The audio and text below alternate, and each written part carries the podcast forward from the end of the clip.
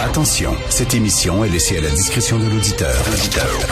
Les propos et les opinions peuvent choquer. Peuvent choquer. Oreilles sensibles s'abstenir. Richard Martineau. Un animateur pas comme les autres. Richard Martineau. Cube Radio.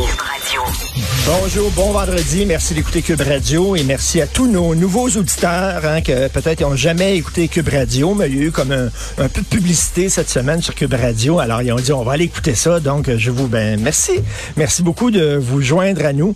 J'ai une bonne histoire à vous raconter, une histoire qui représente parfaitement notre époque. Il y a quelques années, le grand écrivain français Michel Houellebecq a publié un livre qui s'intitulait Soumission. Alors, euh, ça racontait comment les Français en venaient à élire un gouvernement islamiste.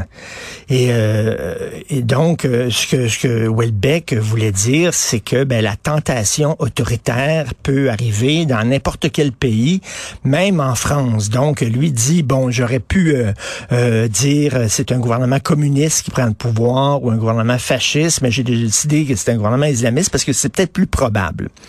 Donc, alors, les Français votent, euh, élisent un gouvernement islamiste et il y a des Français ben, qui trouvent ça bien, bien cool. Par exemple, le narrateur, c'est un homme, il euh, enseigne dans une université et euh, lui, il dit, ben, mon université va être financée par le Qatar. Soudainement, je vais avoir plein, plein d'argent. C'est super cool. Finalement, un gouvernement islamiste, il y en a un autre qui dit, ben là, la polygamie va être légale, je vais avoir plusieurs femmes. Ben, c'est pas mal, tu sais. Donc, il parlait un peu de la soumission des Français et de l'Occident.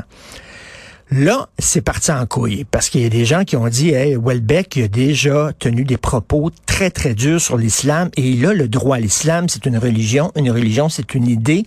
On a le droit de critiquer des idées. Il y a des gens qui tiennent des propos très durs sur le capitalisme, sur le néolibéralisme, sur le communisme et tout ça. Une religion, c'est une idée. On peut la critiquer. Bon, il y a déjà eu des propos durs sur l'islam. C'est son droit.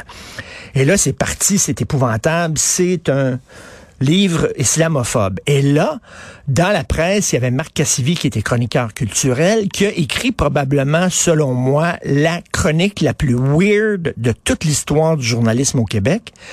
Il a dit, c'est épouvantable, c'est un livre islamophobe, c'est un livre raciste, et by the way, je l'ai pas lu. Il a écrit dans sa chronique, il dit, je vais... Le gars a fait la critique d'un livre qu'il n'a pas lu. Il s'en vantait. Moi, si j'avais été son patron, je l'aurais fait venir dans mon bureau en disant, ben voilà, ça s'arrête là. Tu ne peux pas critiquer un livre que tu n'as pas lu. Imaginez, là, t'apprends que ton critique de théâtre était pas la première de la pièce hier. Il était chez eux. Mais il a écrit une, chronique, une critique de la pièce. Ben, tu, tu l'envoies promener, tu dis, ça arrête là. Imaginez euh, le chroniqueur sportif qui écrit sur le match des Canadiens d'hier puis il l'a même pas regardé. ça n'a pas de sens. Mais lui, bon, il continue à écrire dans la presse. Ça a l'air qu'il n'y a rien là de critiquer un livre que tu n'as pas lu. On est tous des Marc Cassivi. Mais il y en a de plus en plus. Des gens qui ont une opinion sur un texte, sur un livre, sur les propos tenus par un chroniqueur, un animateur, qui n'ont pas écouté puis là, les gens maintenant se fient au titre. C'est pour ça que c'est important le titre qu'on met à un texte ou le titre qu'on met à un segment radiophonique parce que les gens se fient rien qu'au titre. Fait que si votre titre est ironique, euh, les gens iront pas lire là, le texte, ils iront pas écouter le segment, c'est trop dur, on n'a pas le temps, t'asseoir puis lire un texte, ça n'a pas de sens. Fait que là, les gens voient ça passer sur Facebook, boum, ils ont une opinion parce que c'est important d'avoir une opinion, paf. Et je l'ai déjà fait. Je l'avoue, je l'ai déjà fait. J'ai déjà, à un moment donné, dit c'est épouvantable ce que tel animateur de choix FM à Québec dit, ça n'a pas de bon sens, puis tout ça. Puis finalement, j'avais pas écouté l'extrait. Et euh, récemment, Jeff Bérard, qui est un avocat, euh, qui a dit c'est épouvantable ce que Mathieu Boccoté a dit à la télé française, puis tout ça. Puis Mathieu a dit, c'est parce que j'ai dit le contraire. J'ai dit le contraire qu'est-ce que tu dis que j'ai dit? Et là, euh, Jeff Bérard a dit, il s'est excusé, il a dit, ben j'avais pas écouté l'extrait. Ça nous arrive tous. On est, on est pressé par le temps. Pouvez-vous, s'il vous plaît, quand vous avez une opinion sur un livre, sur un texte de journal, le lire, l'écouter? Puis moi aussi, je me dis ça à moi, là, on va tout faire l'exercice ensemble, OK? Tout le monde, là. sais, on respirer par le nez. Parce que là, si, euh, mettons, quelqu'un dit, Martineau a dit telle affaire, c'est des propos racistes, là, ils vont pas se fier sur moi, ce que j'ai dit, ils vont se fier sur ce que le gars a dit de moi. Puis là, ça part en couille et tout le monde va dire c'est épouvantable et tout ça.